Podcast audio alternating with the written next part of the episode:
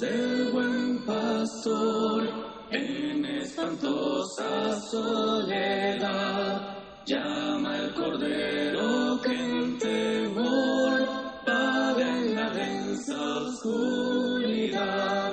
Llama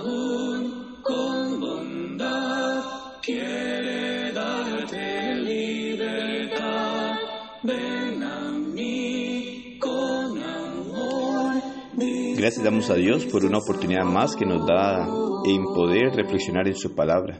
Gracias a cada uno de ustedes por tomar de su tiempo también y reflexionar en la palabra de nuestro Dios con nosotros. La Iglesia de Cristo en Siquire les saluda y desea que su vida sea bendecida en gran manera.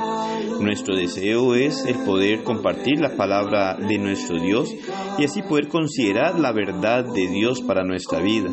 El poder saber qué es lo que Dios nos orienta y qué es lo que Dios nos pide para que podamos nosotros así prepararnos para el gran día del juicio final día en el cual cada uno de nosotros, todo ser humano, tendrá que estar delante del tribunal de nuestro Señor para ser juzgado por Él, y el deseo es poder salir victoriosos ese día. Pero no podremos salir victoriosos si no hacemos conforme a su palabra, si no conocemos qué es lo que Él determina para nuestra vida, si no conocemos sus normas y mandamientos, las cuales debemos llevar a la práctica en nuestra vida para poder agradar a nuestro Dios. Primera de Pedro capítulo 4 versículo 16 nos dice, Pero si alguno padece como cristiano, no se avergüence, sino glorifique a Dios por ello. ¿De qué manera estás padeciendo? La gran realidad a la que no podemos escapar, ni pasar desapercibidos, es que mientras estemos en este mundo, tendremos luchas, dificultades, obstáculos, un gran número de vicisitudes en los que padeceremos amargamente. La verdad de todo es que eso no es el problema. Aunque muchas veces no entendemos o no comprendemos nuestros padecimientos, debemos de saber que toda persona padece de una u otra forma. Para los cristianos existe un llamado de atención al cual debemos estar atentos para tomar en cuenta. Hoy estás padeciendo algo. Aunque no sé cuál es tu padecimiento, te digo que lo más importante no es tu padecimiento, sino el por qué estás padeciendo. Porque existen dos maneras en las que podemos padecer. Una es padecer como cristiano y otra padecer como no cristiano.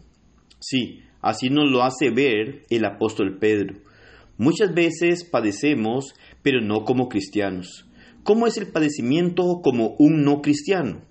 Cuando usted padece, no por ser fiel a Dios, no por poner a Dios en primer lugar en su vida, no por querer agradar a Dios, no por tener una vida consagrada a Dios.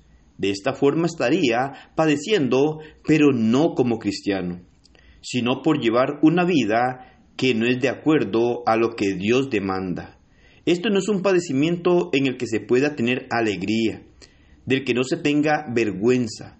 Estos padecimientos deben darnos vergüenza, deben darnos tristeza, porque son estos padecimientos los que nos llevan a vivir de una manera en la cual no podremos glorificar a Dios nunca ni tendremos nosotros una vida consagrada hacia Dios, porque estaremos llevando una vida no de fidelidad a Dios, sino más bien alejados de Él, una vida que no trata de ser ejemplo en este mundo.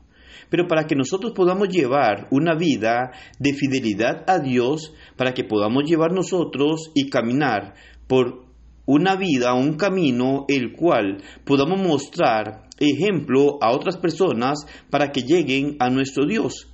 Eso es lo que Dios quiere que nosotros tengamos en nuestra vida mientras caminamos en este mundo.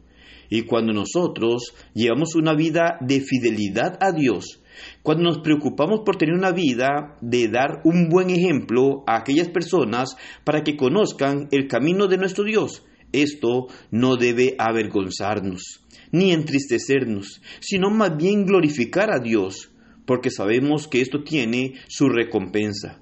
Muchas veces dicen cosas negativas de nosotros, nos señalan, nos critican.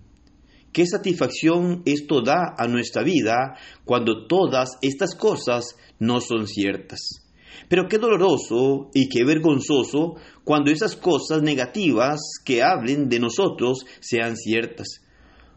Por esta razón debemos de comprender que siempre existirán padecimientos en nuestra vida, solamente que debemos tener mucho cuidado del por qué nos llegan esos padecimientos, porque existirán padecimientos en los que podemos glorificar a Dios por ello y mantener la esperanza viva de estar en la eternidad con nuestro Dios.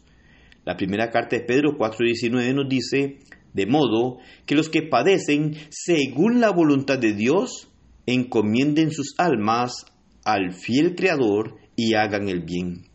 Padecer según la voluntad de Dios.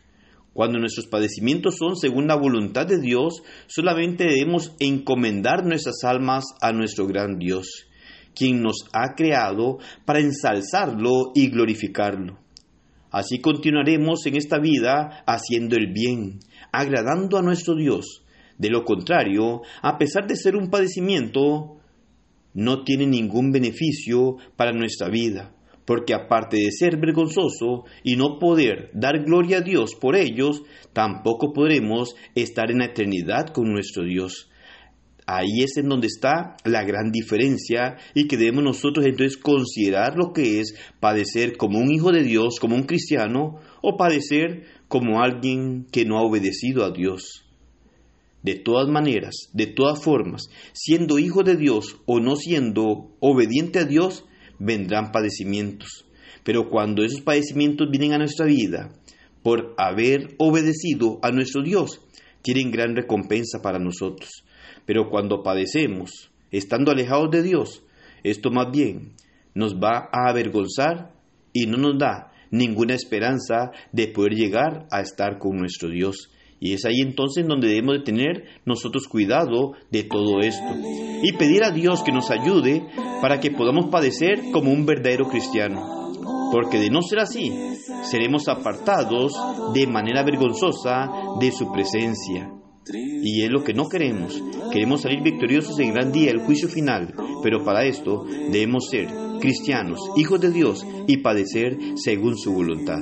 Que el Señor le bendiga y pase un excelente día.